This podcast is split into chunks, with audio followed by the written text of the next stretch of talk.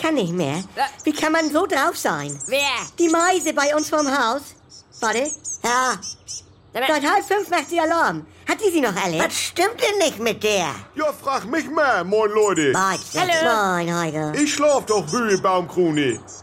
Da gucken wir, wie er schon wieder guckt. Es kann ja auch eine Sie sein. Ja, das wüsste ich also. Permanent schlecht drauf, die Viecher. Wie kann man den ganzen Tag nur rummeckern? Ich meine, der Ton macht doch die Musik. Wo ist der denn Gesang? Das Rumgeschreie. Du, es ist noch Paarungszeit. Und wenn sie jetzt noch keine abgekriegt haben, dann werden sie hektischer. Meine Meinung. Ja, die haben einen Melatoninstau über Nacht. Aha. Und dann sind die morgens so geil drauf, dann muss das alles raus, sagt Dr. Schorf im Bio. Also ich weiß nicht, okay. Die machen die Augen auf und dann geht das los, Feuer frei. Ja, wie Jenny früher. Augen auf, Lego-Kiste auskippen, ab dafür. Oh man. Mutti, als du mal diese B12-Spritze gekriegt hast, warst du ja auch so morgens drauf. Ja. Und hast um halb sechs schon gestaubsaugt, als der Kaffee noch durchlief. ja, und- aber er da draußen ist ja nur an Immer Meckern. nur an Meckern. Du und wir, wir wachen doch auch erst um 7 Uhr auf, wenn man uns pennen lässt. Ja, je früher du auf dich aufmerksam machst als Vogel, also desto größer und länger die Chance, ein Weibchen abzukriegen. Äh. Okay, also deswegen gehe ich hier auf Happy Hour. Höre, Heide- 16.30 After Work, Heide- höre. Und wenn ich Meise wäre, dann würde ich ja auch mal nachts um eins rumflöten. Wie? Alleinstellungsmerkmal, wenn denn noch eine weg ist. ne? Ha.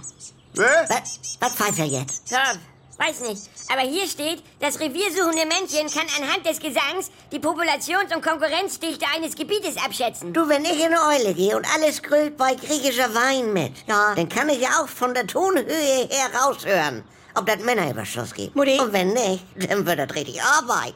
Zieh ich nochmal Lippenstift nach. Nee, aber du, ich bin froh, wenn dieses Gefiebe endlich wieder aufhört. Ja, egal. Ja. Ja. Sag mal, wer hat mein Joghurt abgefressen? Ich, ich, Wer Ich hab hat mein Leute. Joghurt gefressen? Leute. ich hab Hunger. Wer war das? Ich hab Rosi, Hunger. Rosi, ich höre. hab Hunger. Das ist mein Haus. Svenny. Und Das ist Rosi, mein höre. Haus. Das Rosi, ist mein höre. Haus. Svenny. Rosi, höre. Mutti. Halten Sabel. Ah. Warte, Ruhe, Halten. warte, Ruhe. Ja. Ha, das sind die Krügers. Guten Morgen, Frau Krö. Ja, Sie können, ja. Nee, ist klar, das, ja.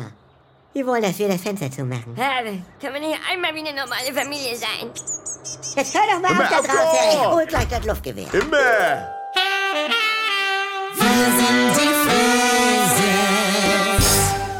Wenn nichts mehr geht. Also Sexualität ist nicht existent bei uns. Wenn Gegensätze sich doch nicht anziehen. Wir haben ja Wolke 7 und Hölle auf Erden. Und wenn aus Liebe Gleichgültigkeit wird. Hat dich da was von berührt? Nee, ehrlich gesagt nicht.